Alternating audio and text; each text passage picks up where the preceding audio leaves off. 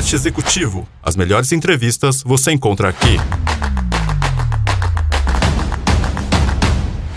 Seja muito bem-vindo, seja muito bem-vinda a mais uma edição aqui na nossa programação do meu, do seu, do nosso canal de informação. Informação com muita qualidade, credibilidade, conteúdo, entretenimento, prestação de serviços. Aqui trazemos para vocês sempre grandes empresas, profissionais renomados e temos especialistas debatendo diversos assuntos. E é claro que não poderia faltar convidados especiais. E hoje temos dois convidados muito especiais, o Dr. Eduardo Vasconcelos, que é oftalmologista, e a Natália Fernandes Gonçalves, que também é oftalmologista. Eles são da Oftalmos, que na verdade está acontecendo aí uma transição para Doctorail e a gente vai entender um pouquinho mais. Com certeza você não vai perder nada disso, não é?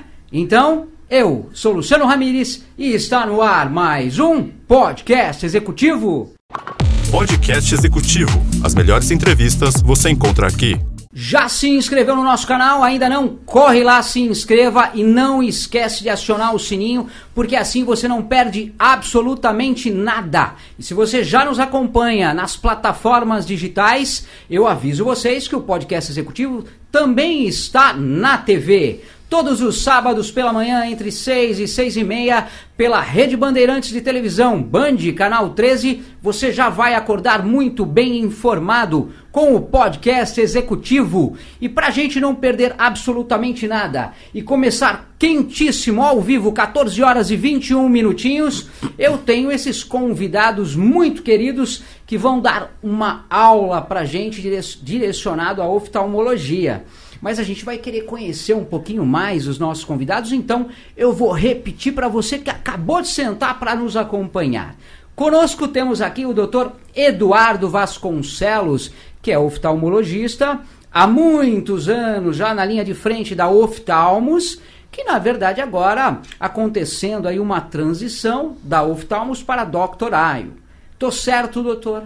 Perfeito. Primeiro, uma boa tarde. Boa tarde. Agradeço o convite, o comparecimento a todos e desejo é, frisar que suas palavras são as mais corretas. Estamos passando da oftalmos, que há 26 anos no Tatuapé. Muito bom. Tratava os pacientes na área oftalmológica, mas eles não ficaram órfãos. A doutora com as suas inovações, tá. Principalmente agora na pela pandemia, ela vem a trazer é, as novidades Se de tratamento, é. as adequações na forma mais simples e menos onerosa e da forma é, mais é, tecnológica com reciclagem de, de, de, dos estudos e que tenhamos uma boa tarde. Com Passarei certeza. aqui agora para a doutora cer... Natália a apresentação. Com certeza teremos uma ótima tarde. E conosco também a doutora Natália Fernandes Gonçalves, também oftalmologista, que faz parte da equipe né, da Doctoraio hoje. Tudo bem, doutora? Boa tarde. Tudo bem, Luciano. Boa tarde. Obrigada por nos receber. É, a gente está muito contente de estar aqui, de poder divulgar o nosso trabalho, de poder trazer conteúdo de qualidade sobre oftalmologia, porque a gente sabe hoje que, por conta da grandiosidade de informações, às vezes algumas informações não são é, dignas de serem publicadas, mas a gente vem aqui para trazer informação de qualidade e poder ajudar todo mundo que às vezes também tem muitas dúvidas, Muito. que nessa situação pandêmica não está tendo tempo ou não está tendo condição de ir a alguma consulta oftalmológica. Então, quem sabe a gente possa ajudar um pouquinho à distância e poder tirar algumas dúvidas. Com certeza vai poder ajudar. E você, que já tem as suas dúvidas, já anota, manda para a gente através do nosso chat e assim o pessoal vai poder interagir com vocês também, vai tirar todas as suas dúvidas. Bom, doutor, como que o senhor começou? Como nasceu o doutor Eduardo na área da oftalmologia? O que levou o senhor a seguir essa profissão? Conta um pouquinho pra gente. É, eu já era bem criança, meu pai é oftalmologista na área do Tatuapé desde 1957 E aos domingos ele me levava a vários asilos que existem, existiam é, na estrada Via Dutra. E esses asilos eu comecei a participar desde os meus 6, 7 anos, que na época não tinha todo aquele maquinário oftalmológico. Eu comparecia com meu pai aos asilos para fazer os exames de refração nas pessoas de idade, principalmente aos domingos. Então o senhor já acompanhava o papai lá, né? Eu, eu era o indicador das placas, eu era que limpava as lentes, eu que é, posicionava o quadro, então eu já fazia essa parte. Então eu tenho bastante a, agradecimento, bastante gratidão ao meu pai. É vivo, estamos hoje separados por causa da pandemia. Qual é o nome do papai? É Carlos Eduardo de Vasconcelos. Ô, senhor Carlos, olha aqui, ó, inspirou o filho e hoje também é um grande profissional da área da oftalmologia. Parabéns, viu? Um grande abraço para o senhor. E, e, nessas indas e vindas, lógico que eu também tinha minha é, retribuição, eu era retribuído. É, existiam churrascarias na Via Dutra.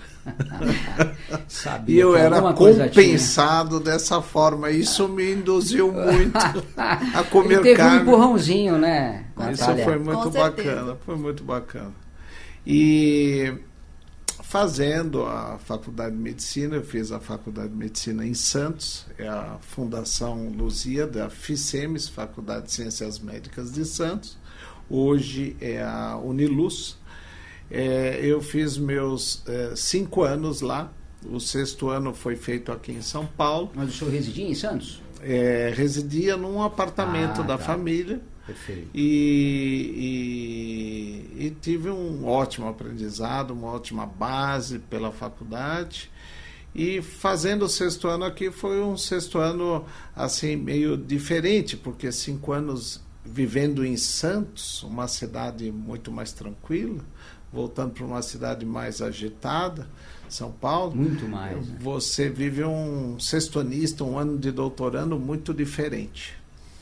Depois é, de concluir o curso de medicina, é, eu fiz o curso de especialização na Santa Casa de São Paulo e, e posteriormente eu vim a fazer o título de especialista pelo Conselho Brasileiro de Oftalmologia. E ainda se especializou. Sim. Hoje é uma requisição para até para os convênios ou para a prática oftalmológica. Muito bom. E você, Natália, conta um pouquinho aí da sua história pra gente, para todo mundo que nos acompanha. Então, na verdade, diferente um pouco do doutor Eduardo, é. É, eu não tenho nem pais médicos, eu não tenho médicos na minha família, eu fui a primeira. Olha, então, que honra. Pois é, uma responsabilidade muito. grande, mas assim, é, foi aquela, aquela paixão, assim, sempre gostei muito da, da parte das ciências biológicas, desde a desde o colégio. E aquela vontade de sempre poder ajudar, né? Então a gente sabe que a medicina ela gera empatia, é relação com o ser humano, então acho que era tudo que eu buscava, né? E na faculdade, é, inicialmente eu nunca entrei com a visão de ser oftalmologista.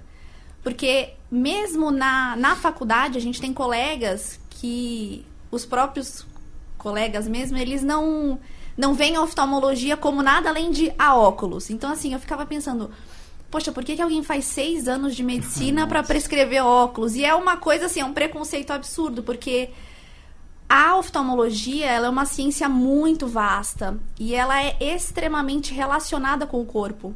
Então, existem várias doenças oftalmológicas que relacionadas com o corpo mostram sinais muito antes de outras áreas do corpo mostrarem. É mesmo. Então a gente consegue fazer esse link sistêmico, a gente consegue triar várias coisas através do olho. E eu só fui descobrir isso no quarto ano, quando eu entrei na cadeira de oftalmologia e aí eu fiquei apaixonada. E aí não teve o que me tirasse disso. É, me especializei em oftalmologia, fiz residência, fiz três anos de residência e agora estou me especializando em catarata. Que é exatamente. Então, e a gente nunca para, né? Então, é sempre indo buscando é, informação, reciclagem, para a gente poder trazer o tratamento de excelência para os nossos pacientes. Muito bom. E me diz uma coisa, foi você que, que encontrou o doutor Eduardo? Isso. Como é que foi essa parceria essa aí? Fusão. Como que você chegou a isso, essa fusão? Então, na verdade, é, eu resido no Tatuapé, né? Que é a localização da, da clínica. E quando a, quando a gente está iniciando uma carreira, a gente sempre vai em busca de boas referências, né? Porque, querendo ou não, é, ter alguém à nossa frente que consiga nos orientar, nos auxiliar quando a gente está iniciando uma carreira é muito importante. Sem dúvida. Então, eu acabei recebendo muitas referências dele, consegui o contato dele. E aí a gente Muitas se conheceu. Muitas referências, doutor Eduardo. Olha só que importante, tá vendo? Exatamente, não, com certeza. Muitas referências. E aí a gente acabou se conhecendo e graças a Deus está dando muito certo a nossa parceria. Muito bom. Doutor, fala um pouquinho da Doctor, Doctor Ayo. Conta um pouquinho pra gente, né, o que hoje é a clínica, as especializações dela, as áreas que ela atua. É, Luciano, a, a oftalmologia, como qualquer outra área da medicina, ela tem as suas subespecialidades. Perfeito é, nada você pode fazer bem se você quiser fazer tudo. Mas você pode fazer bem aquilo que você sempre faz e com certeza faz.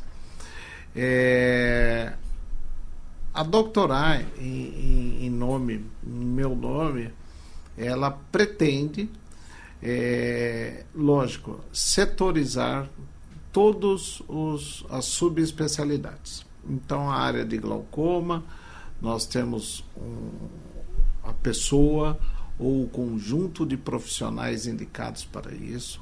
A área de plástico ocular, nós temos os profissionais para isso. A área de retina, nós temos o profissional para isso. A área de estrabismo, nós temos o profissional para essa parte. Então, o que, o que importa é nós termos boas indicações e sabermos conduzir os devidos casos para que o paciente tenha mais adesividade, porque hoje o paciente ele, ele, ele, ele, ele tem muita estranheza ao profissional médico. Porque o profissional é médico está um pouco sem o compromisso, um pouco sem o tato, muito mais agora virtual, e, e, e ele não é correspondido nas suas dúvidas. Então, é, o, que, o, que, o que nós estamos fazendo é saber direcionar o caso certo para o setor certo. Muito bom. Doutor, a gente tem algumas questões. Eu queria Sim. que o senhor começasse falando um pouquinho num geral, porque a oftalmologia é uma área muito ampla, né? Que a gente poderia começar a pautar como pontos muito importantes antes de a gente detalhar, porque a gente tem algumas dúvidas aí de muita gente? Eu acredito a parte mais importante hoje. Tá. É, nós temos uma, uma base populacional brasileira ainda jovem, uma base populacional jovem e os de idade adulta e pré-senis e senis totalmente atuantes no WhatsApp. Não sai do celular, né? Não sai de um monitor, não sai de uma tela, não sai de um computador e a, o trabalho nosso virtual está sendo exagerado. E dentro dos exageros, teremos as nossas consequências. Hum. Isso é líquido e certo. Então, dentro da nossa evolução, como nós mostramos até no nosso material de estrabismo, o ser humano ele tem a evolução de ter os olhos projetados. Ele tem uma redução do campo visual, mas ele tem a convergência como um sinal de uma grande evolução a, a visão vertical como sinal de grande evolução, só que agora nós estamos utilizando demais a nossa convergência. Existem trabalhos internacionais, existe até um trabalho internacional muito grande com crianças, onde, onde se é, apresenta que a grande, o grande vírus que está se aumentando é o vírus da miopia acomodativa.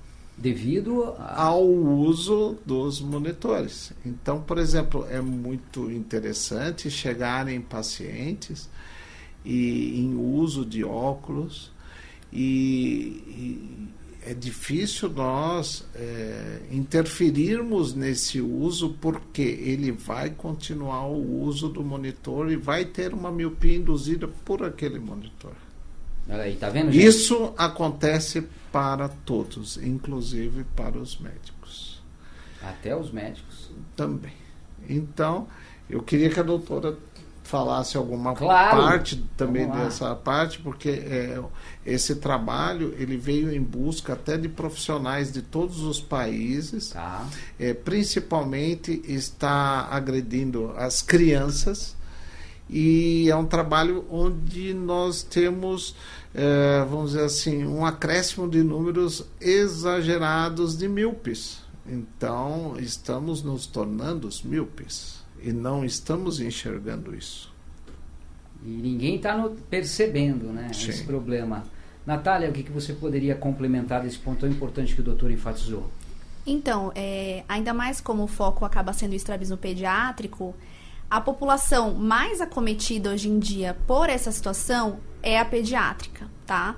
A gente sabe que hoje em dia a rotina dos pais acaba sendo muito diferente do que há de anos atrás o contato com a criança acaba sendo às vezes muito menor por conta da rotina exaurida dos pais. E hoje em dia tem muito desse entretenimento. O que, que acaba sendo o entretenimento infantil? Se você for hoje em dia num restaurante, você vê que os pais estão almoçando e se tem uma criança pequena, ela está ali no seu tablet ou no seu celular vendo um É desenho. tem, né? É o que mais tem hoje em dia. Bebês pequenos, às vezes até menores de um ano, o tempo tela tem sido extremamente excessivo. Essa idade não é para existir esse tempo tela.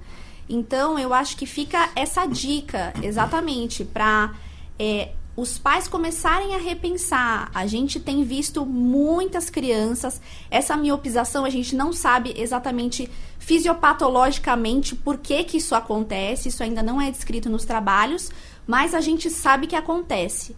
Então, o que melhor do que qualquer remédio para a gente evitar isso? É evitando. Então, é reeducando a criança, reeducando os pais para trazer esse tipo de novas interações, é, brincadeiras ao ar livre, que hoje em dia acabam sendo muito mais esquecidas. Então, É. tentar estimular a criança para ir fazer essas atividades ao ar livre e tentar tirar videogame, tela e fazer até essa interação pessoal da criança para ter esse desenvolvimento. A gente sabe que as brincadeiras em grupo é, são muito importantes para o próprio desenvolvimento da criança. Então, isso eu acho que é o fundamental. Que praticamente se perdeu, né?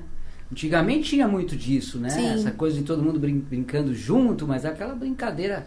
E agora é tudo na telinha mesmo. Pois é. A gente sabe que existe a dificuldade por conta da pandemia, isso é um fato, né? Tá. A gente está recluso em casa, é, mas contando essas restrições, e a gente sabe que as crianças estão muito mais ficando em casa, tentar trazer outras atividades em casa. Tentar ter outras ideias mais criativas e não deixar só a criança lá no videogame ou só no tablet, porque eu acho que nesses momentos de pandemia acaba sendo a tendência dos pais, mas tentar ficar atento a isso. Praticamente o dia todo, né? Às vezes até os pais, para deixar a criança ali quietinha, sem perturbar, fica aí no tablet, fica É, aí na telinha. E olha, não é recomendado, tá vendo? Doutor, a gente tem um número muito grande de questões. é, é, eu queria fazer uma pergunta aqui que o pessoal pautou, que é sobre visão dupla, se é um problema oftalmo- oftalmológico ou neurológico. O que, que o senhor pode nos auxiliar nessa questão? É, a visão dupla tem um nome científico diplopia. Até Tá. a pessoa já vem com o, o, o nome sabendo sabedor na consulta. Ah, a diplopia ela precisa ser analisada inicialmente pelo oftalmologista. Por quê? Porque o oftalmologista ele vai ter as, as aparelhagens e as condutas eh, de diagnose mais propícias para saber se existe alguma causa de diplopia de origem oftalmológica. Quando se exaure, não existe é, a presença de nenhuma causa orgânica ocular, Tá. ou é, que o oftalmologista, é, na sua subespecialidade neurooftalmologia, né, é, daí ele pode indicar o, a- o, o acompanhamento, né? Acho que o conjunto dos dois colegas seria a, a, a melhor forma de dar o bem-estar ao paciente diplópico. Perfeito. Você tem diplopias funcionais, você tem diplopias que não são funcionais. As diplopias funcionais são diplopias. ah, é, não é de uma forma fácil colocar, mas existem pontos no nosso espaço é, onde é, nós criamos diplopia normalmente, nós criamos visão dupla. Existem, às vezes, esses pontos que estão numa área determinada é, que já não determinam essa, essa diplopia. Perfeito. Alguma observação, doutora? Não, eu acho que quanto à questão da diplopia, o Dr. Eduardo acabou sendo extremamente enfático. Tá. Acaba sendo um assunto mesclado, né? Porque a gente, os pacientes acham que o olho é uma coisa e o cérebro é outra. E a via ótica é um todo. A gente até brinca que o olho ele acaba sendo uma parte externa do cérebro. Porque para a gente conseguir enxergar, a gente tem a captação de luz através do olho, mas essa mensagem, ela acaba sendo esse, esse impulso luminoso, ele acaba sendo transformado num impulso elétrico e decodi- decodificado pelo nosso cérebro. Então, é difícil a gente fazer essa desvinculação. É um problema neurológico ou oftalmológico? É um problema de ambos. É um companheiro, os dois estão juntinhos. Exatamente. Então, assim, acaba sendo. A- até em algumas diplopias, a gente tem que fazer essa discussão multidisciplinar. Às vezes, junta o pessoal do oftalmo, da neurooftalmo, neurologista, para a gente conseguir, às vezes, entender o que está acontecendo com esse paciente. É os dois sempre juntos. Sempre juntinhos, olha aí. Observação muito importante, bacana. Doutor, a partir de Pois que não. idade a vista começa a ficar cansada? Uma pergunta que temos aqui para o senhor. Tá. A, a vista cansada, dificuldade para perto, né? nos olhos que nós falamos emétropes, nos olhos normais, nos olhos que têm uma acuidade visual feliz, próximo de 100%, é, devido ao uso de um sistema que a gente chama sistema acomodativo, que não é só um músculo, é- não é só uma canseira é um sistema que ele deixa de funcionar. Fisiologicamente ele deixa de funcionar, porque é um sistema totalmente atuante desde a hora que você acorda até a hora que você dorme. Você realiza, eu até brinco com os pacientes, você realiza uma focalização é, de- constantemente durante o teu dia e não é voluntária.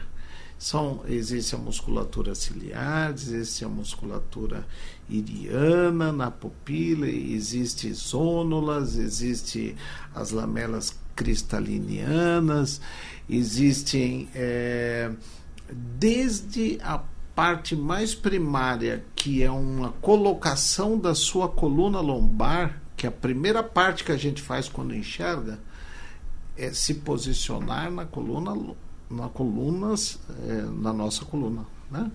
e então a partir disso é um conjunto de mecanismos que ficam desgastados é, um, um grande doutor americano ele relata muito a relação é, de uma diminuição de espaço que existe entre a, os, os músculos ciliares, as ônulas, existe uma dificuldade desse mecanismo e as lamelas também elas ficam um pouquinho mais menos deslizantes.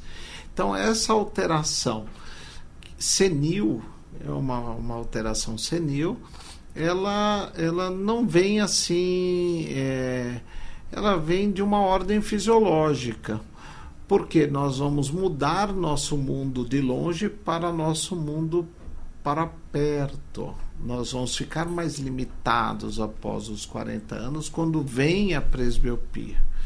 Então, a vista curta, a, a presbiopia é uma problemática que ela começa assim aos 40 anos, mas não necessariamente. Existem mulheres que às vezes têm alterações hormonais e vêm a ter envelhecimentos mais precoces, isso é muito mais visto em mulheres, elas começam a enxergar, a ter a presbiopia precoce. Puxa.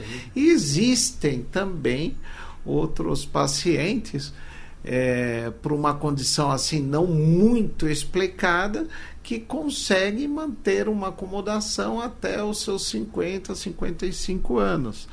Então, é, existe muita interatividade do ser humano com os procedimentos de perto, existe muita interatividade do ser humano com a luz solar que não está sendo filtrada, e isso daí também é, induz a alterações cristalinianas que também interferiram na, no sistema acomodativo. Então, essa é, é, o posicionamento. Não existe uma data fixa. Hum, pode começar um pouquinho regra, né? antes né? de 40 ou pode chegar aos. Por exemplo, eu estou nos meus 59 e, tá e jovem, é, tá jovem. jovem, mas aos 44 eu comecei a fazer todos os exercícios que um presbítero começa a fazer. Qual é? Acende todas as luzes do ambiente, magnifica a imagem, melhora o contraste, é, é, coloca melhor condição na matiz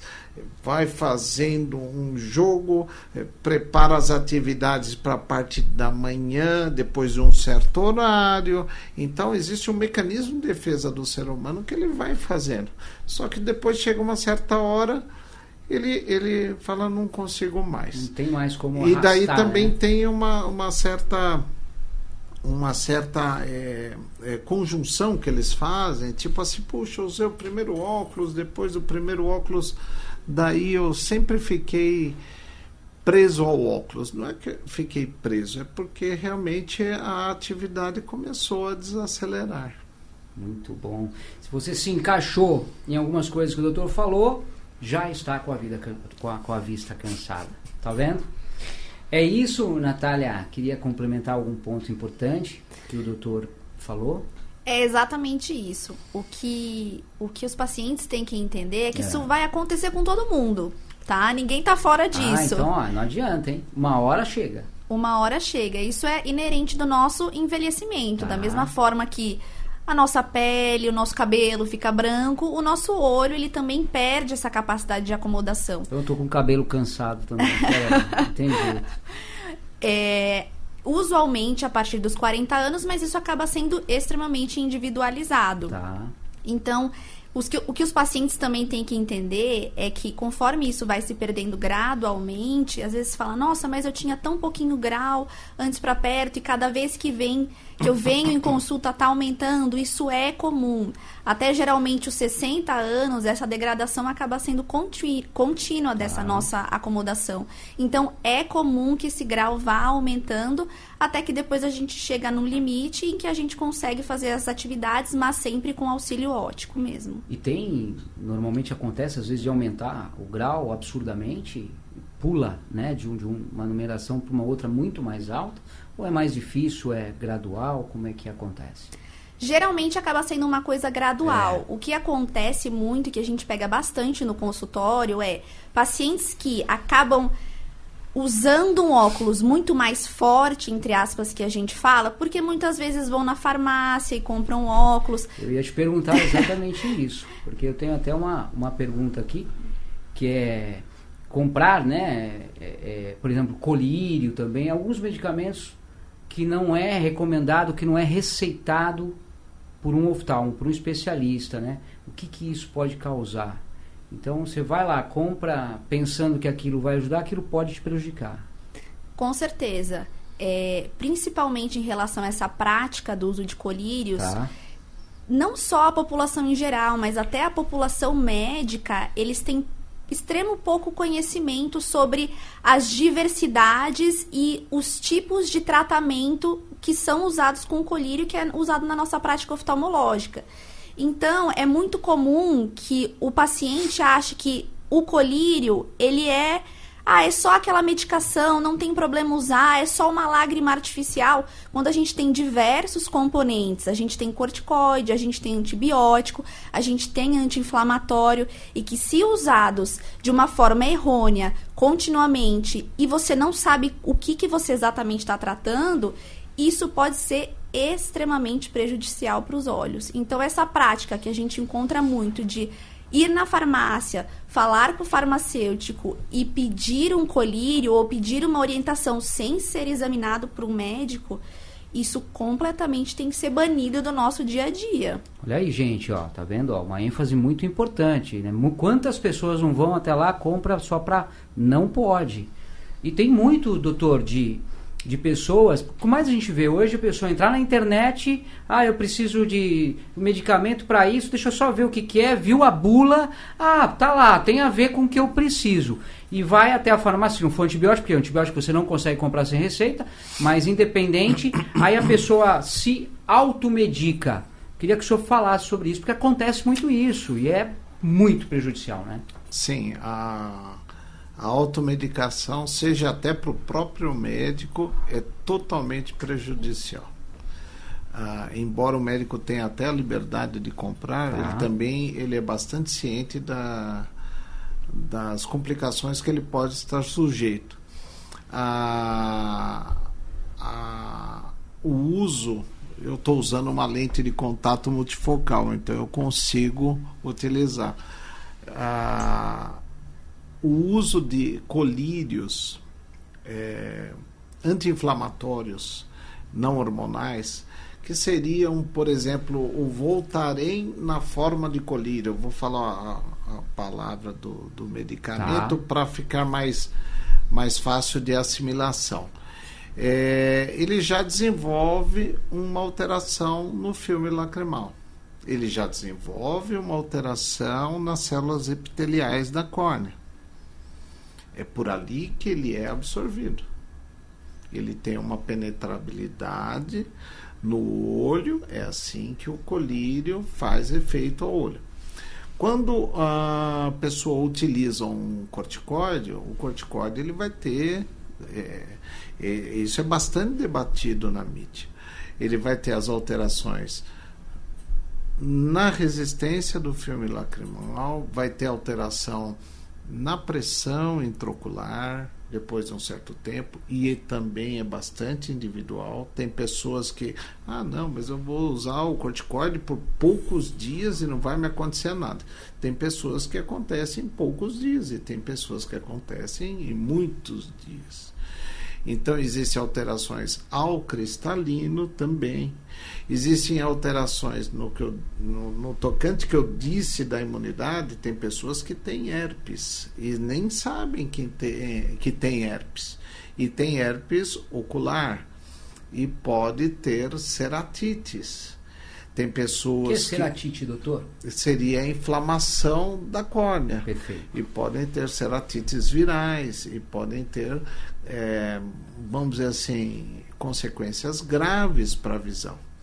Então, eu entendo que não só o uso de um medicamento, mas o uso de qualquer artifício que seja para a saúde é, por exemplo, nós temos óculos fenestrados vendendo na internet, óculos que são eles, eles contêm uns furinhos e a pessoa fala, puxa, eu coloco óculos e consigo enxergar. Nós sabemos que pelo buraco estenopeico, pela fenda estenopeica, Galileu conseguiu ver as, melhor as estrelas, porque nós dirigimos para a área macular, uma área nobre ah. da retina que enxerga a visão nítida nós conseguimos dirigir toda aquela quantidade de frente de onda luminosa.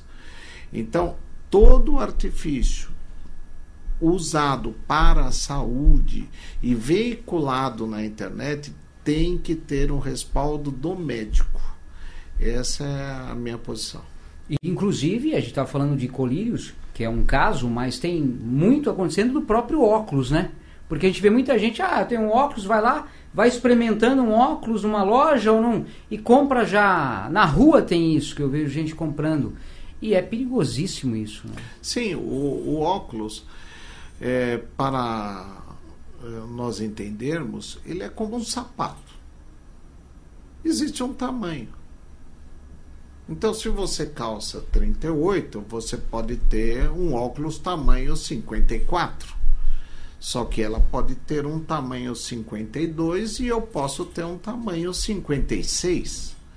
Então, não pode se colocar o tamanho 56 no tamanho 52, muito menos quando você agrega a uma armação é, lentes que têm poderes quais? De divergir ou convergir a frente luminosa. Então, aí que você começa a dar condições é, para que seu olho tenha, entrando agora no estrabismo, né? É, que tenham torções, que tenham posições viciosas por causa da lente. Isso acontece para um adulto e acontece para uma criança. Vou deixar mais um pouco para a doutora. mais um pouquinho para a Natália. Lembrando você que está nos acompanhando ao vivo que a gente está batendo um papo muito legal, interessante, direcionado à área de, da oftalmologia com o Dr. Eduardo Vasconcelos e com a doutora Natália Fernandes Gonçalves, não é isso, Natália? Exatamente. O que, que você diria para nós então agora? O, o doutor já passou a bola para você. Quanto a essa questão do, do uso da, dos auxílios óticos sem o consentimento de um oftalmologista, tá. Nos adultos, eles acabam. A questão, a questão que eu diria mais prejudicial seria justamente quanto à questão da presbiopia. Porque o que, que acontece?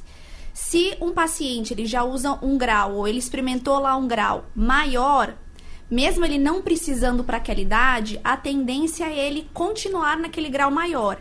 E mesmo depois a gente chega no oftalmologista, ele passa e a gente poderia ter prescrito menor quantidade de grau, ele geralmente não consegue mais aceitar porque ele já está acostumado com aquela visão. Nossa, olha isso, hein? Em relação a isso também tem a questão das crianças, que é um outro problema. Tá. A criança, a gente diz muito que eles acabam aceitando tudo. Eles aceitam, se você errar o grau do óculos, eles aceitam. Se você inverter, trocar as lentes, eles aceitam. Eles são extremamente resilientes quanto a essa questão. Mesmo se estiver vendo ali meio embaçadinho.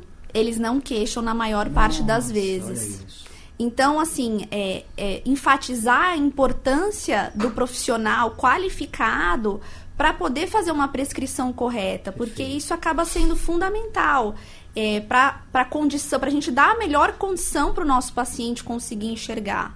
Então, é, acho que essa é a minha, é um minha ênfase. Importante. Doutor, enfatizando é, uma curiosidade também, eu acho que é um assunto importante, plástica ocular. E fica a dúvida, não, mas quem é o responsável por isso é o oftalmo, é ele que vai cuidar. Não, não, cirurgião plástico. O que, que o senhor poderia nos ajudar aí a, a acabar com essa dúvida que é importante? A, a oftalmologia, ela inicia em todo, toda residência médica, ela inicia no estudo da anatomia do olho, da anatomia das estruturas perioculares e das estruturas que estão integradas ao olho, estruturas musculares. A pálpebra, é, ela tem um conjunto de músculos que é estudado pelo cirurgião plástico, que é estudado pelo oftalmologista. Porém, existe uma grande diferença. O oftalmologista só estuda esses músculos. Então, em casos de pitose, em casos de, de plásticas palpebrais, porque hoje é, existe uma, uma forma comercial mais acessível aos, aos pacientes. E o, o que acontece? Nós é, devemos nos manifestar nesta parte anatômica que o, detemos esse conhecimento e podemos dar a melhor orientação.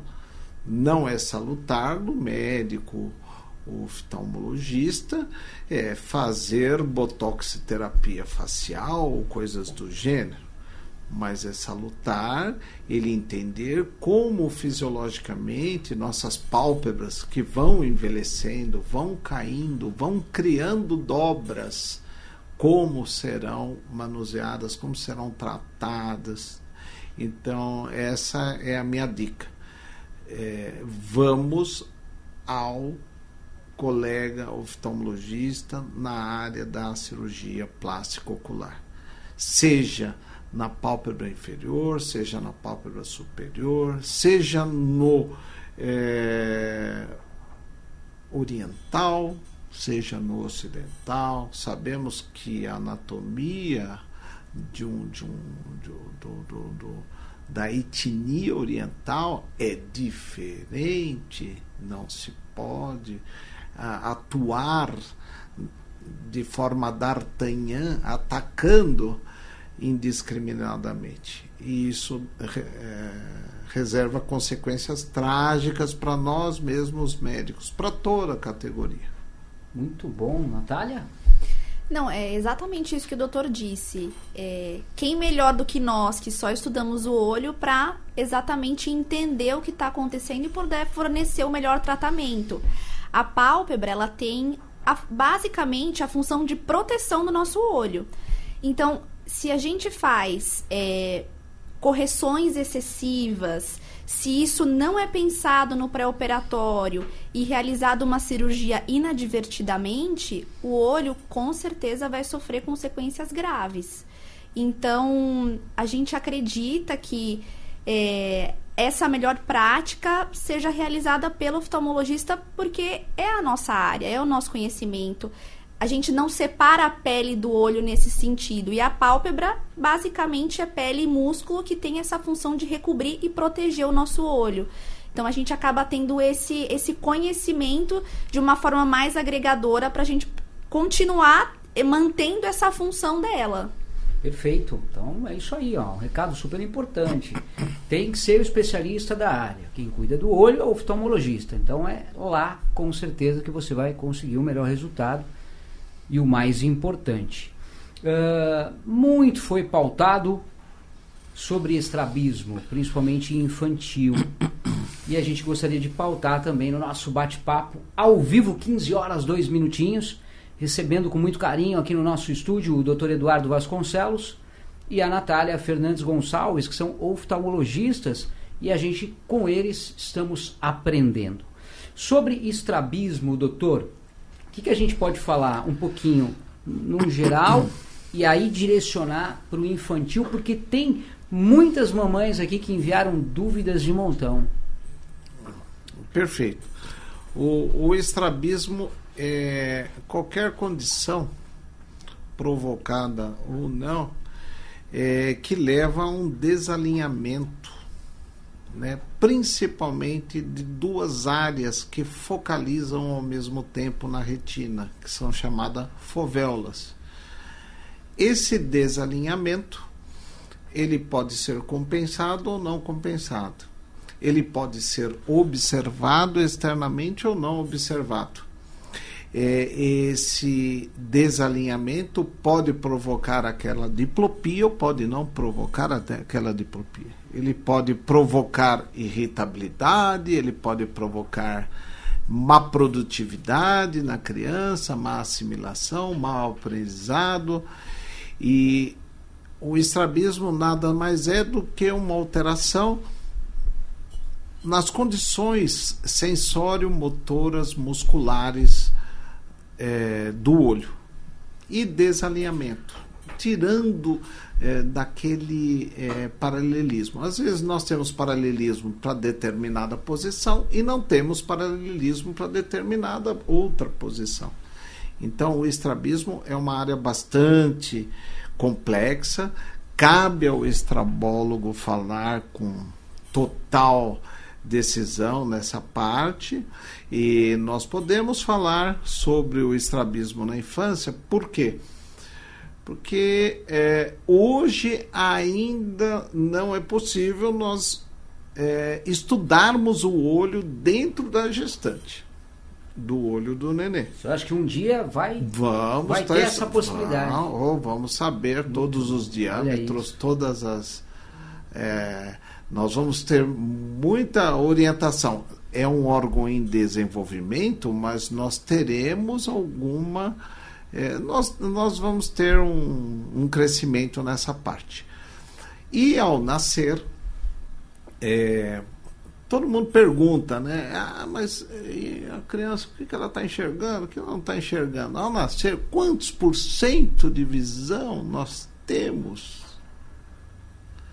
Não chega a 1%. Nós temos 0,03%. É por quê?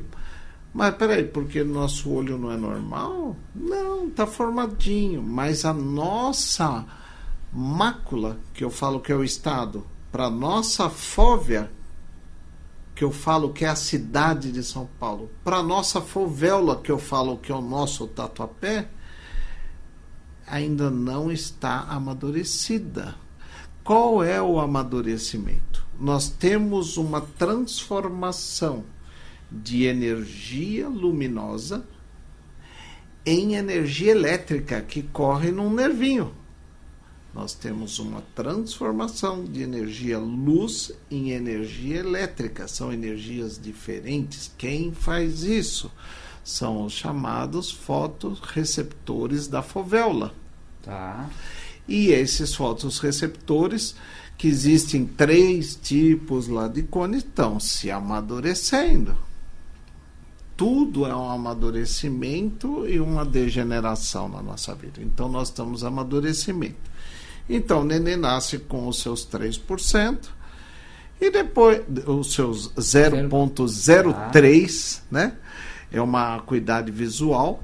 Porém, dentro de um mês, ele já está tendo uma condição que já é uma condição vantajosa que nós temos mamíferos, Homo sapiens, dentro da cadeia de ter a horizontalidade. Nesse um mês, a partir desse um mês, nós já vamos praticando com a criança a nossa verticalidade. Cada criança é uma criança, não estou dizendo um ponto fixo para cada Perfeito. um. Mas aos seis meses já acontece a primeira, vamos dizer assim, uma primeiro amadurecimento macular. Nesses seis meses, desvios esporádicos podem acontecer.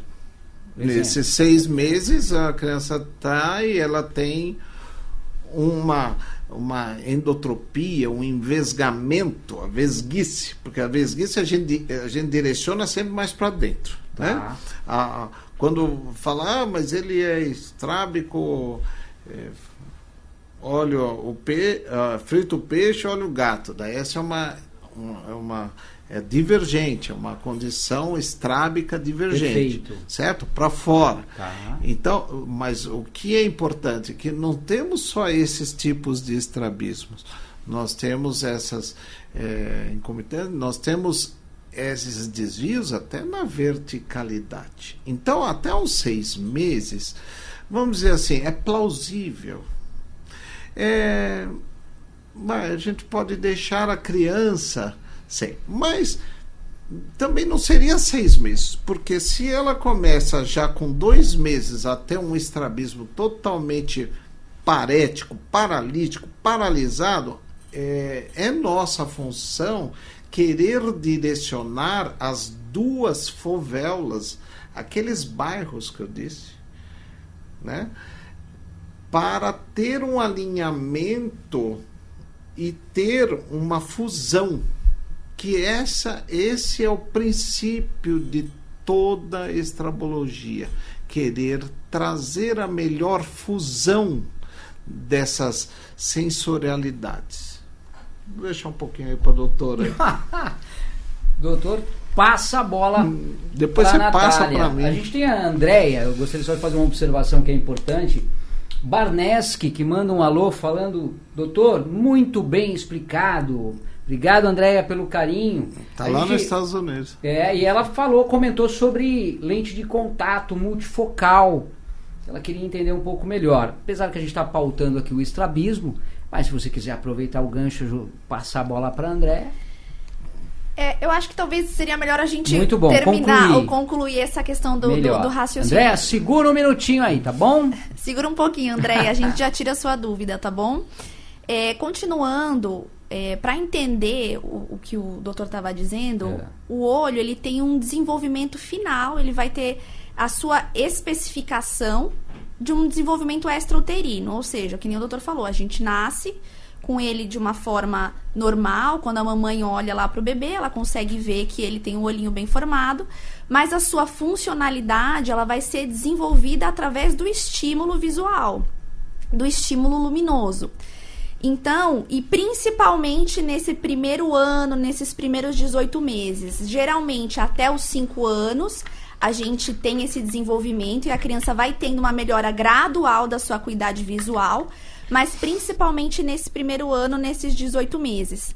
Por isso que o, o doutor disse sobre a questão da importância da gente fazer essa detecção precoce, uh, porque se a gente não tiver uma boa chegada da luz nesse olho, a gente não tiver uma boa luminosidade, esse olho não vai entrar em desenvolvimento adequado. Precisa de um estímulo ali. Precisa desse estímulo. Tá. E isso é um problema que a gente pega frequentemente no nosso consultório, que chama ambliopia. Como? Ambliopia. Ambliopia. Esse termo é um termo médico tá. que basicamente é é um olho estruturalmente normal, mas que tem uma função alterada. E como que a gente previne isso? Com detecção precoce. Então, por exemplo, esses pacientes que têm estrabismo desde cedo e um olhinho, ele tá, por exemplo, desviado para fora tá. ou para dentro ou qualquer outro tipo de desvio, o nosso cérebro, apesar de nós termos dois olhos, a visão ela vai ser captada por um e por outro. Essa imagem ela vai ser captada pelos dois olhos.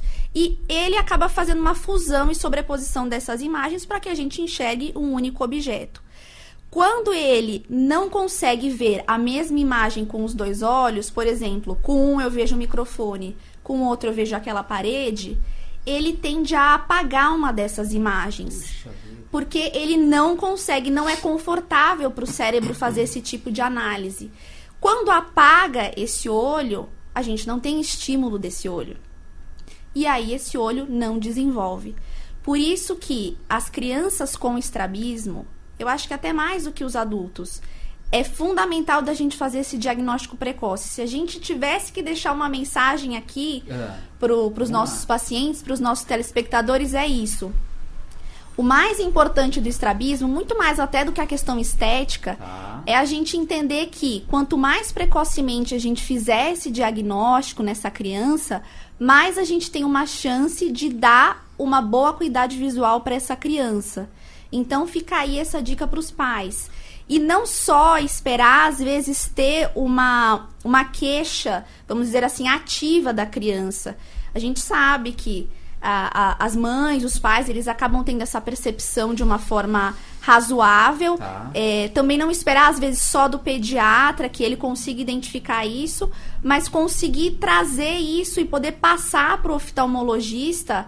É, a importância de trazer a criança para o oftalmologista para a gente conseguir fazer essa detecção precoce e conseguir, às vezes, é, reverter esse quadro. É, Luciano, é, dando uma, uma ênfase ao que a doutora está falando, é, existe um trabalho muito bem feito é, pela USP, tá. Né? Que ela diz assim: é, o que chama mais atenção? O, a criança não enxergar ou a criança tá com um, o olho torto. O que chama mais atenção é a criança estar tá com o olho torto. Porque, ah, tirou foto no selfie, tirou foto, a criança está com o olho Estético, torto. Né? E daí, uma doutora, a gente não sabe qual é o olho que está torto mesmo. Porque às vezes pode ser intermitente. Ele pode. Né? Então, o que é importante falar ah. que nesse trabalho É, foi é, é, muito bem feito, é um trabalho que eu me baseio é, de um grande professor. E ele fala o seguinte, que até sete anos de idade, até sete anos de idade, no material né, da gente aqui, é, crianças chegam ao oftalmologista com o problema extrabológico, estou com o olho torto, e conjuntamente com a ambliopia, e passou durante toda a fase, é, não indo contra nenhum colega pediatra, tá. mas não é de diagnóstico do pediatra. Então, é, é uma pergunta que é muito feita pela, é, pelos pacientes. Com quantos anos eu vou ao oftalmologista? É uma questão que, Não, que surge. Pode, é, é, desculpa, você pode ir um, um dia de vida no oftalmologista. Porque alguns pediatras comentam, doutor, é, a, a, partir de um ano. Né? Outros falam, não, após três aninhos já pode ir. Então, o senhor como um especialista do assunto, especificamente. Então, logo que nasce, passou uns dias, dependendo. É, a, a, a criança a lactente, o recém-nato, é, ele pode ir a partir do primeiro dia no oftalmologista. Ah, mas é, vai lá, ele não abre nem o olho, é, mas vai colocar aquele colírio, vai dilatar. É, não, mas é, nós temos condições com outros aparelhos ah. de observar se existe alguma anomalia. Às vezes o simples é, reflexo vermelho ausente é, é, um reflexo muito importante. Às vezes, é, por exemplo, existem alterações de parto, quando o parto é natural, quando o parto é, é, é cesárea, cesárea, tem um fórceps, tem, tem é, vamos dizer assim, é, machucados perioculares, vamos dizer assim. Então, é, existe uma gama de coisas que nós podemos identificar. Então, o paciente ele não se sinta assim a impossibilidade, ah, eu não vou ao oftalmologista porque, porque é muito pequenininho, não, porque é muito né? pequenininho, tal, não. É, ele pode ir a partir do primeiro dia. Os, os neonatos é, principalmente aqueles que são de pré-termo, que nascem antes da hora, né? É, o que, que a gente é, sabe? Que, por exemplo, existem é, prematuros que aos 33 semanas eles já têm maturação da fovéola. O que é a fovéola, doutor? Para quem está acompanhando, a gente que não entende. A fovéola é uma parte da retina tá. da visão nítida. Perfeito. E a fóvea é uma parte um pouquinho maior da visão nítida e a mácula é um pouquinho maior da visão nítida. Então, mácula, fóvea e fovéola são as visões cada vez mais nítidas.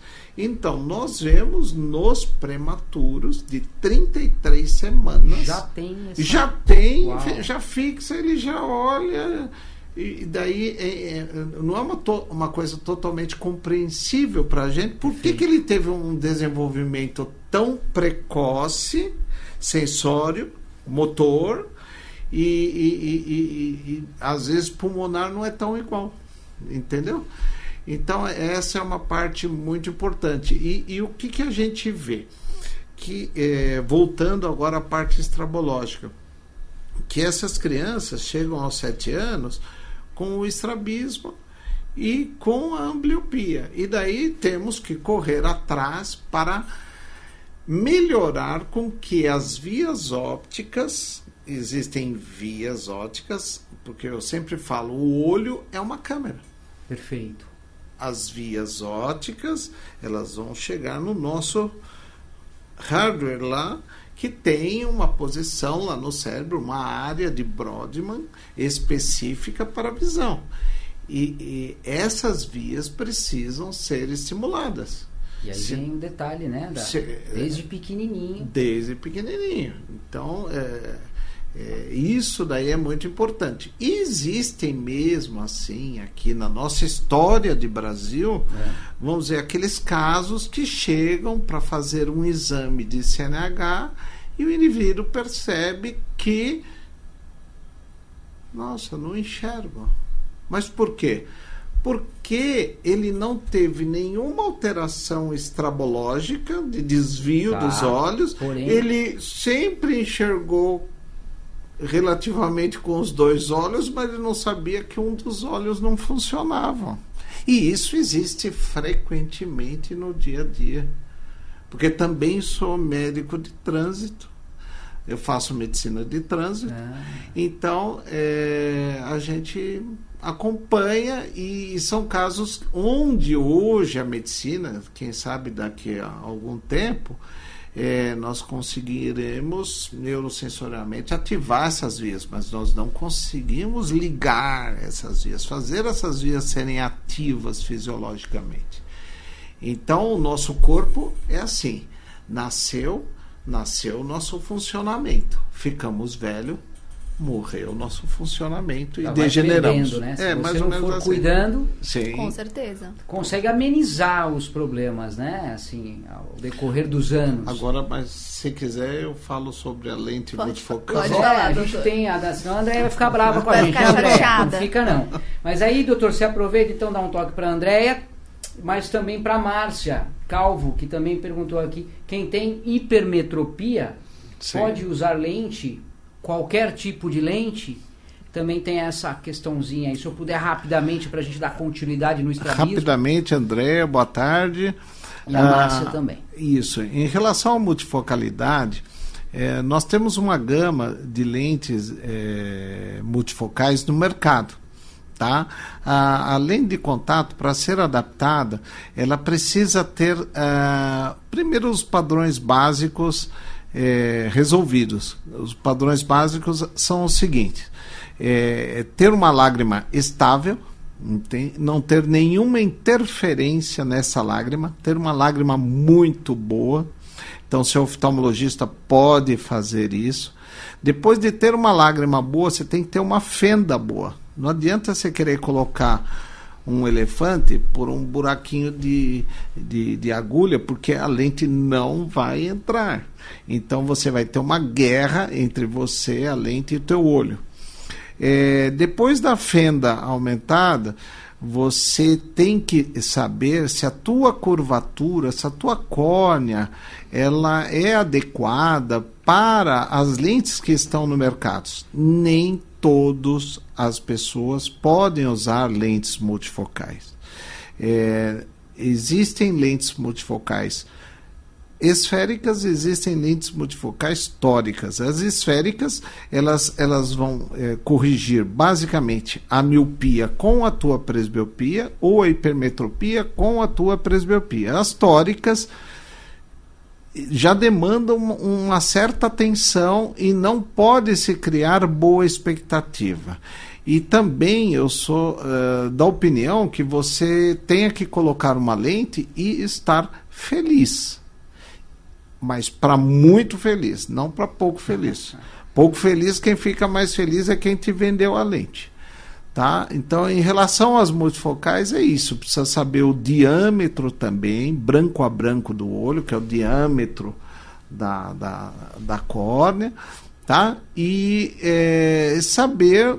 Tem que se fazer um teste. Não tem jeito de você comprar uma lente multifocal sem testar sem saber se você vai ficar bem, se isso está te vestindo bem, se isso está te dando um conforto. Seria isso em relação à multifocalidade. Não existe uma opção a não ser consultar um profissional da área. Não tem outro caminho, amiga.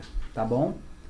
E a Márcia, doutor, ou Natália, a Márcia Calvo, que falou da hipermetropia. Pode falar. É qualquer lente ou existe alguma lente específica, doutora? Em questão da relação da hipermetropia, como o doutor mesmo disse, as lentes esféricas, dependendo do grau dessa hipermetropia, é, a gente tem alguns limites de fabricante, algumas hipermetropias muito acentuadas não existem algumas lentes de contato para isso, mas se forem graus menores, uma lente esférica geralmente acaba sendo suficiente, mas aí tem que ver se é realmente só hipermetropia, se tem algum astigmatismo associado, se esse astigmatismo é significativo a ponto da gente ter que colocar uma tórica associada. Então é aquilo que a gente sempre reflete. Eu sei que muitos pacientes acabam comprando pela internet é, lentes de contato, isso é uma prática muito comum, mas é exatamente o que o doutor disse. É a mesma coisa da gente é, não saber o nosso número de sapato e ir na internet e, e comprar um número de sapato aleatoriamente isso pode ser extremamente prejudicial. A gente tem que pensar que a lente de contato é um corpo estranho que a gente está acoplando dentro do nosso ah. olho.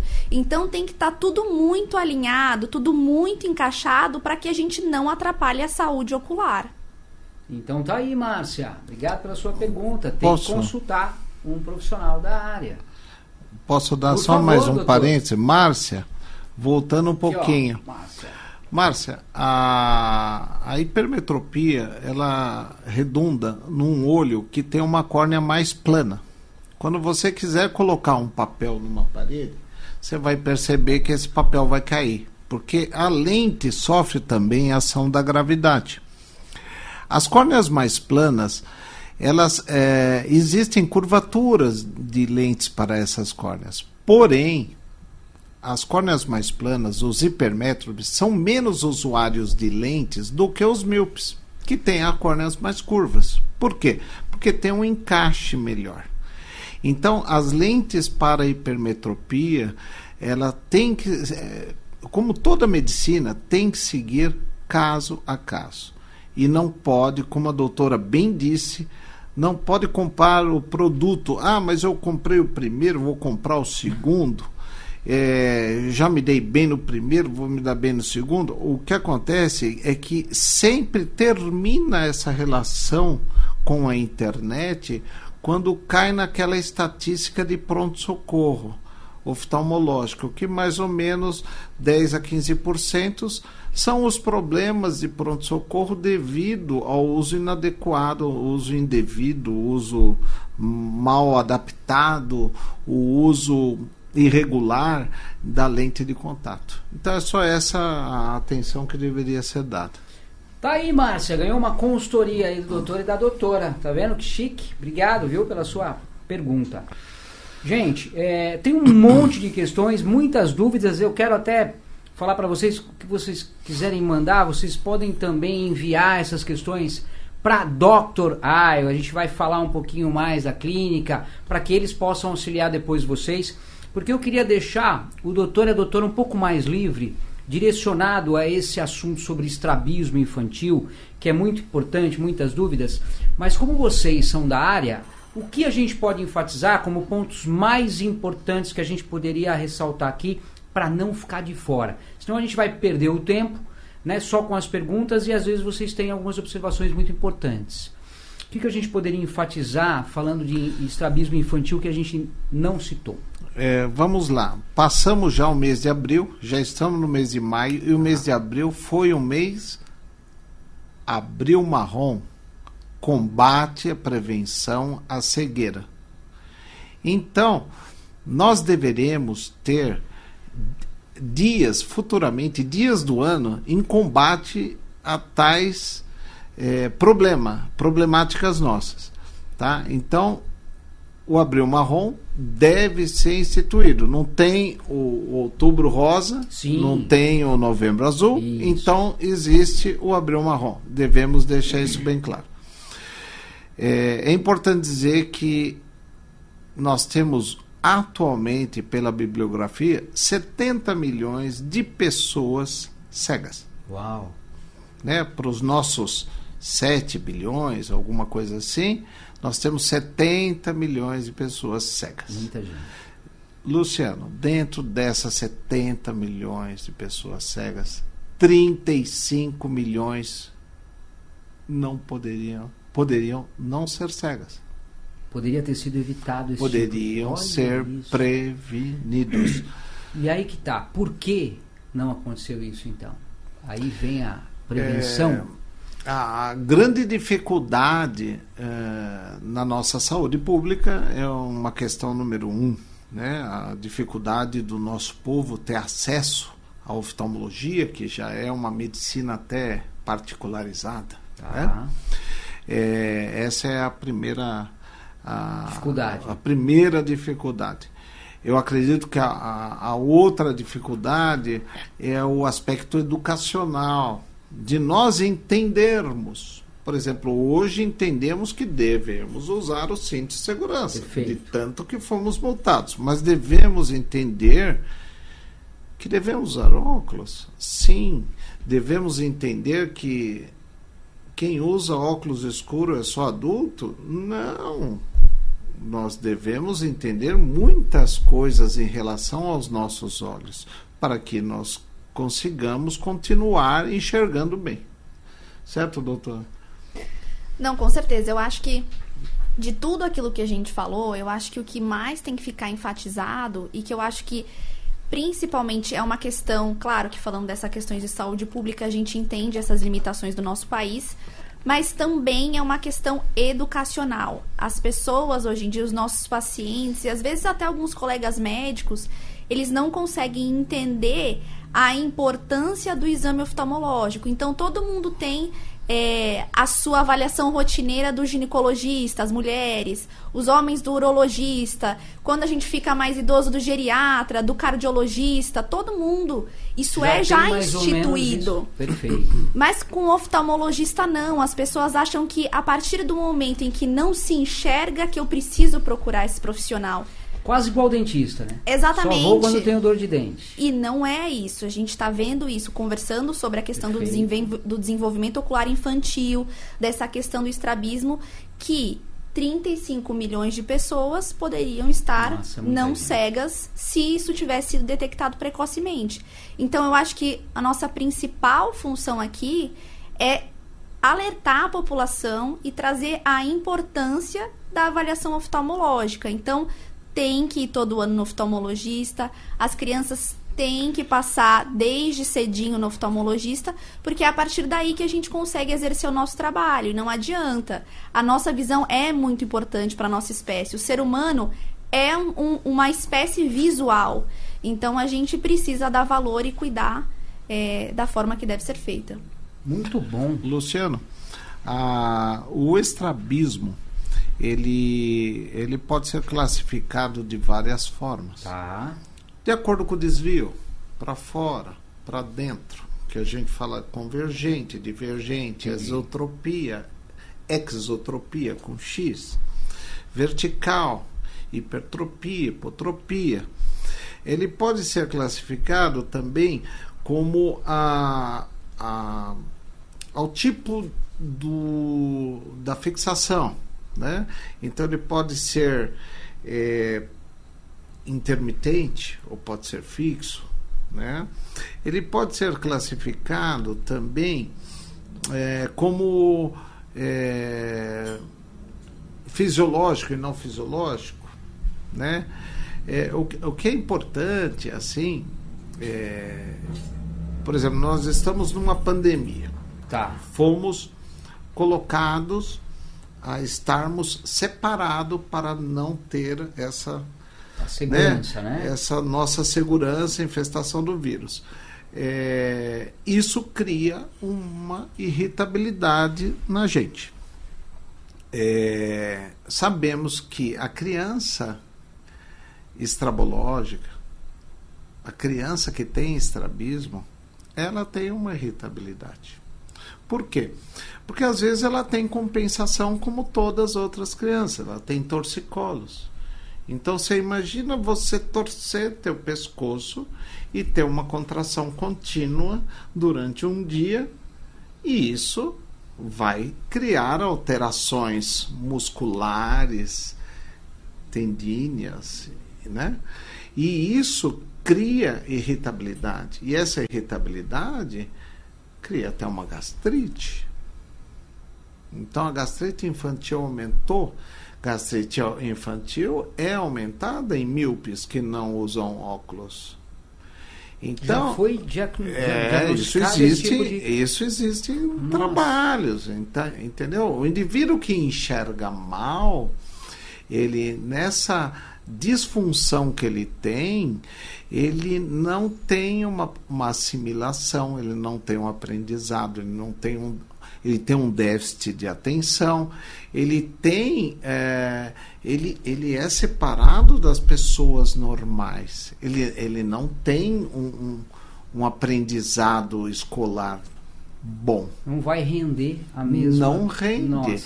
Ele fica dispersivo. Então nós sabemos que, por exemplo, o hipermétrope é o dispersivo. É aquele cara que faz um minuto aqui, um minuto por lá. E o míope é o quietinho, concentrando. Por quê? Porque ele enxerga bem na visão de perto. Então nós devemos dar essa atenção. E, e como eu lhe falo, é, dos estrabismos é, seja qual tipo de, de, de, desvio que for, ele é, aos 7 aos 8 anos é que ele é visto aqui no nosso Brasil. Ele não é visto muito antes, é Entendi. é visto quem são os responsáveis que trazem o paciente ao oftalmologista? Os pais. Doutor, então uma dica para o pessoal que está nos acompanhando agora ao vivo é, 15 horas e 35 minutinhos, o que, que o senhor poderia recomendar entre mamãe e bebê com uma dica muito importante em termos de observação em relação a esses problemas? O que a gente chama de ectoscopia, observação externa, é, primeiro, nós temos a, a grande relação entre a mãe e o nenê é melhor do que o papai e o nenê. Nessa relação existe aquela relação afetuosa. O nenê deixa tudo com a mãe. Se tira do colo da mãe, passa para o colo do pai, não se deixa tudo. Às vezes deixa. Mas num aspecto, por exemplo, no ambiente escuro, você pode acender uma luzinha. Nessa luzinha, nós vamos ter reflexos no, nos olhos. Já vai estimular. Esse reflexo, se nós vermos que esse reflexo, nós temos as pupilas, o ah. pretinho do olho. Se esse reflexo não tiver centralizado, por exemplo, numa fixação até de convergência, porque é de perto, já é um sinal para vamos levar Já ao tem algo errado, né? Outra coisa que se faz muito hoje, vamos tirar foto. Se no flash, um flash, a pupila sai, é, vamos dizer, bem alaranjada, avermelhadinha, a outra não sai tanto, é, um, é uma, é uma observação fina. Leve no oftalmologista. Ah, mas pode ter. É, parece que hoje ele está entortando aqui, agora está entortando. Existem estrabismo intermitentes. Isso existe. Entendeu? Então é, é, é, importante saber isso. E isso corre da fase infantil e corre para a fase adulta. Existem, por exemplo, é, é, 8% dos casos estrabológicos, que são aproximadamente 4, 8% destes, que os indivíduos eles não sabem que tem as chamadas forias que são forias? Forias é assim: a pessoa está aqui. Quando ela está relaxada, existe um desvio para fora. Quando você chama a atenção dela, ela entra ela foca de novo. em ortoforia. Entendeu? Então, essa, essas pessoas, existem 8% desses é, 4 a 5% que não sabem que tem isso e que às vezes estão desajustados num óculos, num multifocal. Muitas das vezes coisas tão simples, né? E, e é uma análise, porque existe um teste que chama-se teste ortóptico, tá? Ele é da parte oftalmológica, mas existe um, um profissional ortoptista que realiza esse teste e você deve realizar esse teste quando existem alguns sinais desses que eu já passei para ti. Muito bom. Doutora Natália? Eu acho que se é, alguma dica para a mãe, além de todas essas que o doutor já disse, seria na questão de entenda a personalidade do seu filho. Porque uma das coisas que a gente pega muito no consultório, como eu disse, as crianças elas não têm essa capacidade ativa das vezes se manifestarem quanto a alguns problemas oftalmológicos. Então, se você está percebendo que o seu filho acaba tendo uma certa irritabilidade, aquela criança que não tem um controle emocional adequado, aquela criança que não está tendo uma boa, um bom desempenho escolar. Muitas vezes fala, poxa, mas ela é uma criança é, mimada, ela não está educada. Isso é até visto como, pelos próprios parentes, acabam sendo comentados. E a gente já pegou muitos pacientes que eram problema visual. A partir do momento que a gente prescreve os óculos, a partir do momento que a gente dá uma boa visão para esse paciente, ele muda da água para o vinho. Então, é entender, isso que o doutor disse é importante. Eu acho que a mãe, não só a mãe, mas acho que o pai hoje em dia também melhorou bastante, doutor. O é... pai já está sendo né, mais cuidadoso. É tentar entender o seu filho e se perceber qualquer uma dessas dicas que a gente deu, obviamente trazer para uma consulta oftalmológica para a gente conseguir ver se realmente a gente consegue ajudar vocês. Muito bom. Eu tenho aqui, não sei se a gente tem tempo aqui, mas qualquer coisinha o pessoal puxa minha orelha, não tem problema. A partir né, de, de, de, de qual idade que a criança pode ser diagnosticada com um estrabismo infantil? O, como eu lhe disse anteriormente, ah, vamos colocar um limite de tempo. Tá. Seis meses. Seis meses. Cinco meses, sete meses, seis meses. Seis meses é um limite. Se o, o, a condição de desvio se mantiver, ela tem que ser acompanhada para que no prazo de um ano, mais precoce, dependendo do grau do desvio, a, a atitude, é, no caso cirúrgica, que é a atitude mais, mais, vamos dizer assim, mais chata aos pais, né? Tá. Porque tem que tomar anestesia geral, porque, é, nossa, meu, meu filho vai. É, vão cortar o olho do meu filho. Então, não é uma coisa muito bem recebida. É, lógico, o tratamento com se existir, por exemplo, existem estrabismos que são ditos acomodativos. Se existir esse componente acomodativo forte, principalmente para os hipermétropes, tá? Esse, um, explica, doutor, o que seria um hipermétrope para quem o, é o, o olho normal ele tem um tamanho. Tá. Vamos con, dar essas condições. Uh, o olho menor no sentido antero da frente posterior é dito hipermétrope. É uma, um comprimento axial menor. O olho maior nesse comprimento é o olho míope. E daí nós temos os astigmatismos que seriam vamos dizer assim, um pouquinho mais complicado para falar. Tá. Mas teria os astigmatismos corneanos e astigmatismos lenticulares e astigmatismos retinianos. Basicamente assim. Mas é, o astigmatismo seriam alterações ou na curva da córnea, ou alterações cristalinianas, ou alterações retinianas. Quando o, o fator acomodativo, que é o fator é, geralmente hipermetrópicos, hipermétropes de 4 a, a, graus a, acima, é, eles influenciam no grau do desvio, não é porque a criança está com seis meses que ela não possa usar um óculos. Com seis meses? Pode até é antes, pode até antes. Olha eu isso. tenho, eu tenho colocado nesse último mês uma criança de três meses. Não é fácil, por quê? Como Porque seria, são, né? são armações.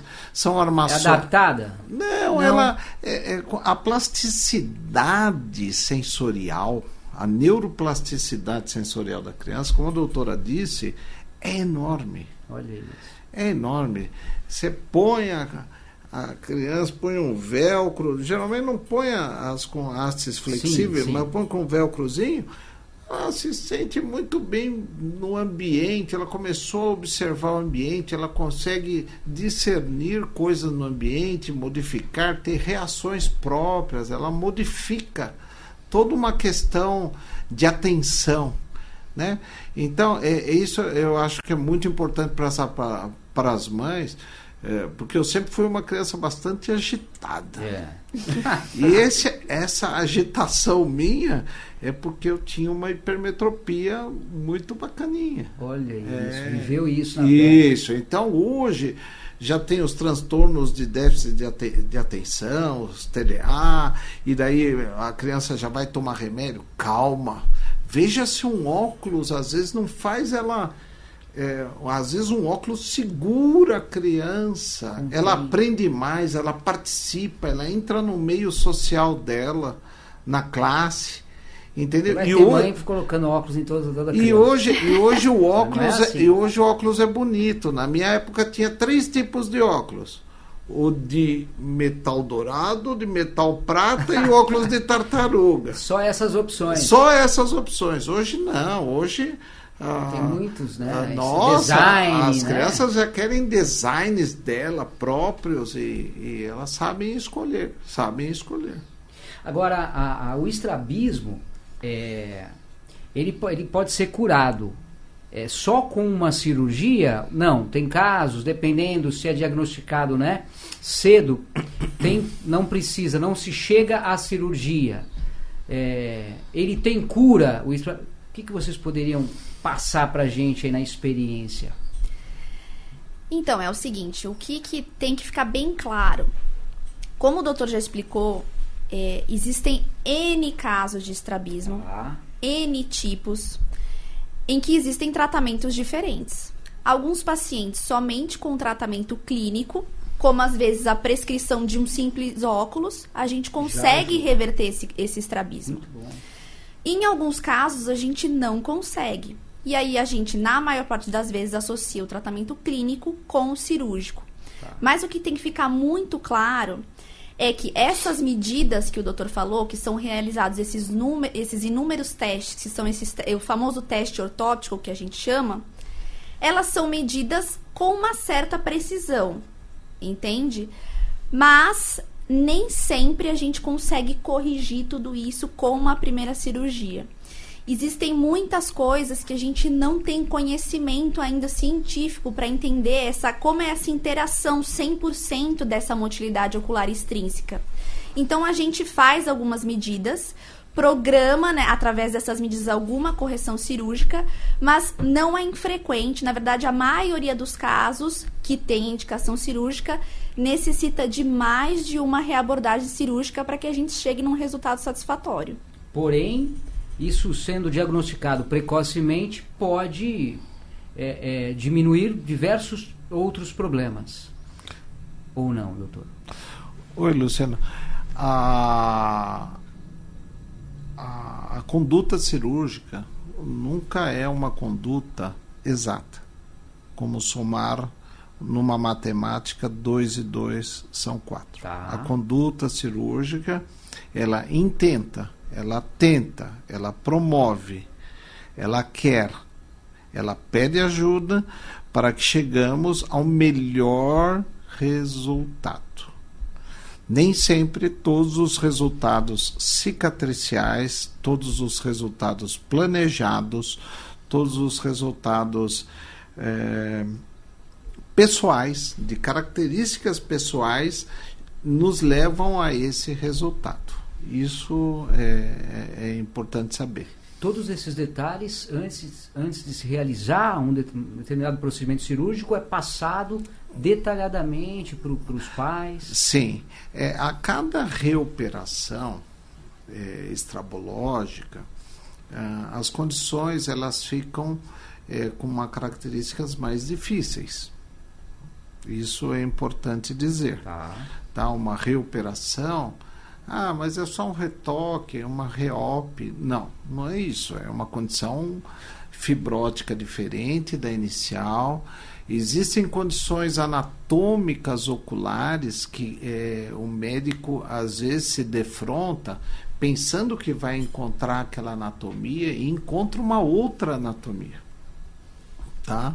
Então é importante é, é, a- quando nós vamos expor aquelas, aqueles nossos pequenos filhos a, uma cirurgia, é, estarmos cientes que é, será intentado, será dado, será desejado, será requerido todos os melhores resultados, mas nem sempre é Às uma vezes, matemática.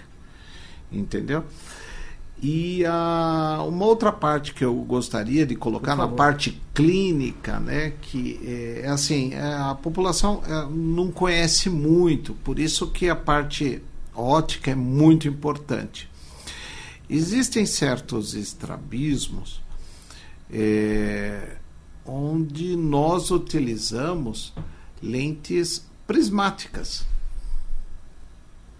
Lentes Prismáticas. prismáticas. É, né? isso é uma, uma, uma lente É. que no mercado óptico total nós vamos colocar como 1% das vendas.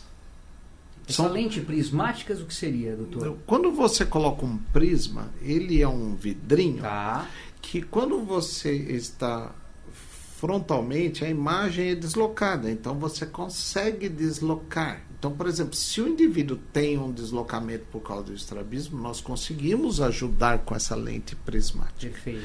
Essa lente prismática, é, daí nós, é, em, em- em- condição da base, nós podemos colocar ela em base superior, inferior, temporal, nasal, de acordo com o desvio.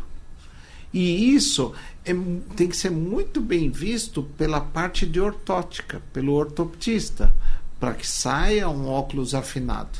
Isso é importante, que o óculos prismático é uma coisa importantíssima pa, para os estrabismos. Doutora Natália, uma observação antes da gente concluir. Eu acho que a gente precisa de uns três, quatro podcasts aqui para bater um papo sobre esse assunto, né?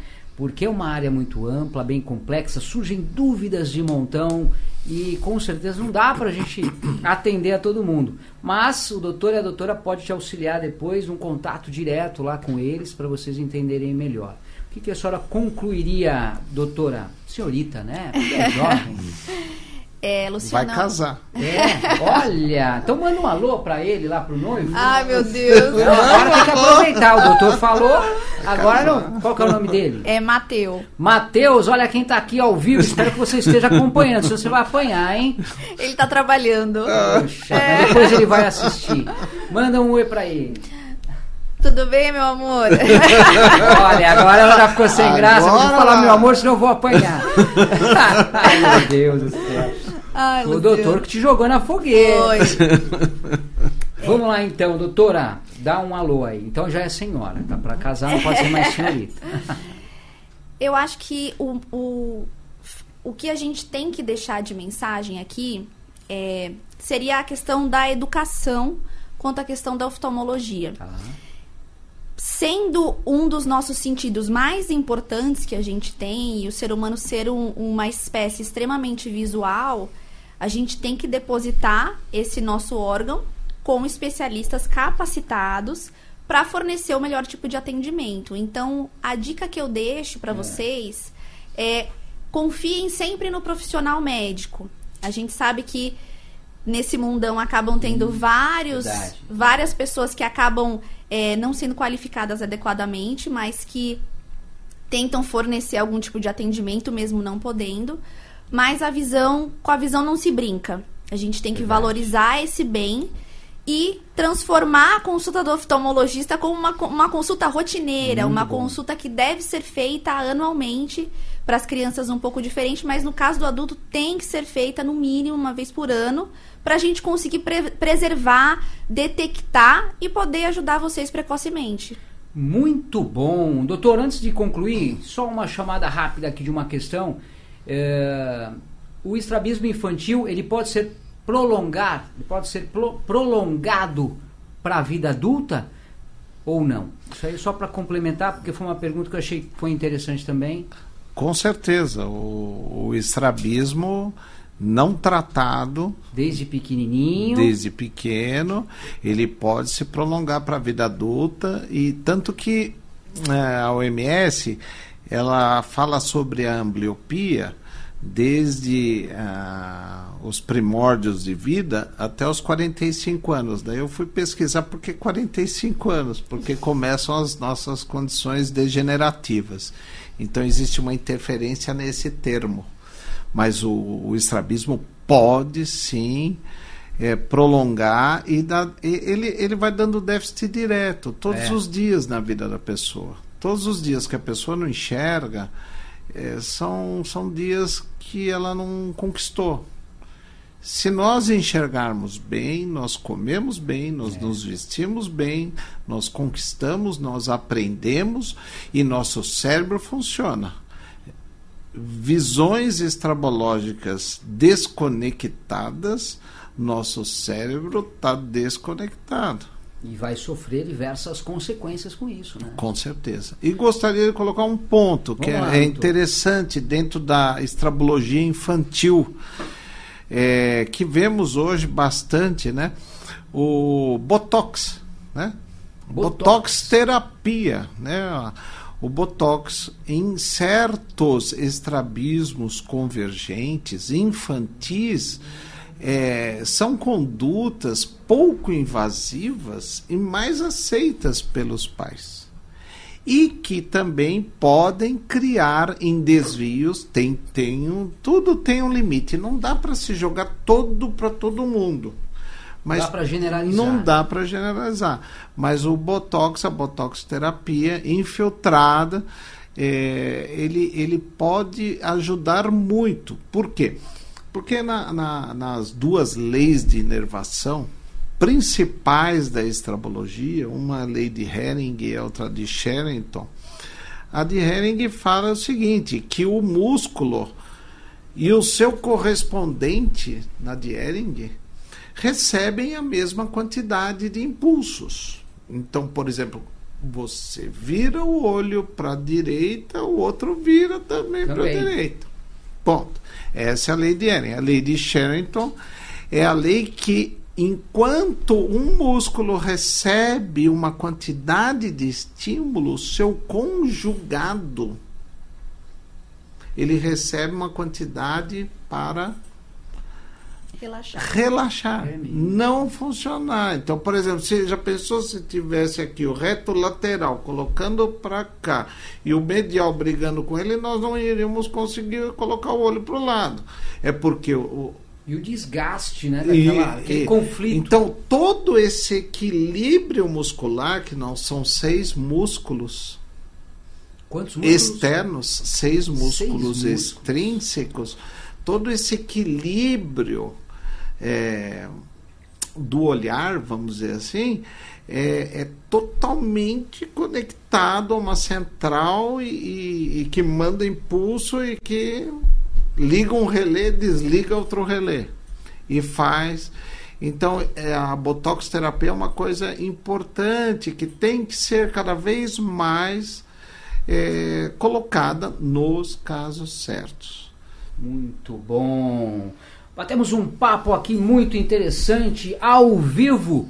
15 horas e 57 minutinhos. Passou. Trouxemos, você viu como foi rápido? Trouxemos dois grandes convidados. Dr. Eduardo Vasconcelos, oftalmologista, Natália Fernandes Gonçalves, também oftalmologista da Dr. Ayo, que na verdade né, está sendo migrado né, da oftalmos. Então você que já ah, é da oftalmos e agora é. Exatamente. Doutor, se alguém, obviamente ficaram diversas dúvidas. São muitas dúvidas, doutor, doutora, se puder então dar as considerações finais. Quem tiver dúvida, se quiser entender melhor, saber o que é mais importante, preciso perguntar como que a gente pode fazer para chegar até a Doctor. A Dr. É uma clínica no Tatuapé, na rua Pedro de Resende, é, próximo à Biblioteca da Celso Garcia, próximo ao metrô Tatuapé, próximo ao antigo viaduto Azevedo, aos nossos provincianos tatuapeenses, e é, próximo ao laboratório NASA, sem nenhuma condição comercial com ele. Mas é que todos conhecem.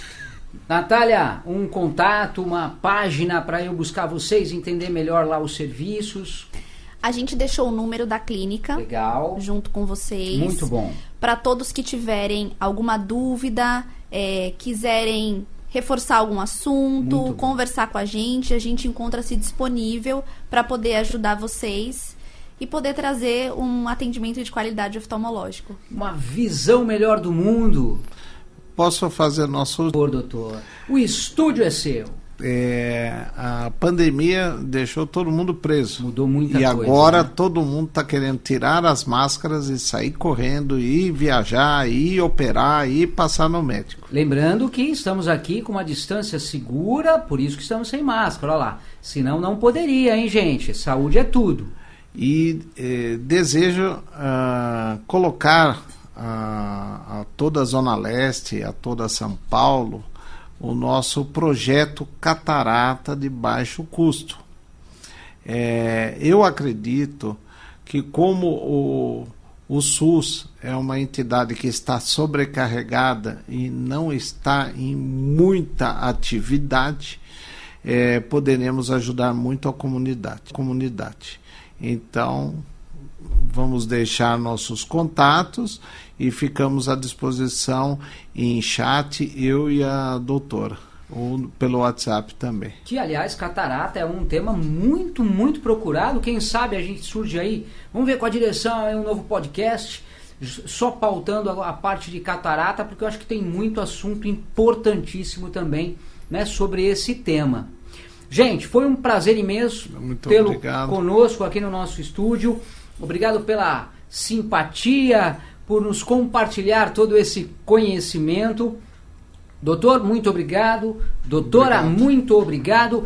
E muito obrigado a você que também acompanhou esse nosso bate-papo, esses nossos convidados, aprendendo muita coisa. Então, não se esqueça, se você quiser acompanhar mais de entrevistas, mais de informações interessantíssimas, vai lá nas redes sociais, nos procura, coloca podcast executivo, aciona o sininho, se inscreva, porque acionando o sininho, tudo que pintar de novidade você vai ficar ligadinho. Na televisão eu encontro vocês, também encontra todos os sábados pela manhã, entre 6 e 6 e meia da manhã, no canal 13, na Band, Rede Bandeirantes de Televisão, entre 6 e 6 e meia você vai encontrar lá o podcast executivo e acordar muito bem informado. Obrigado, gente. Obrigado, meus amigos. Ficamos Obrigado. por aqui com mais uma edição caprichada, recheada de conhecimento. Te espero na próxima edição. Do meu, do seu, do nosso canal de informação, podcast executivo. Se cuidem, saúde, tchau, até a próxima. Podcast Executivo. As melhores entrevistas você encontra aqui.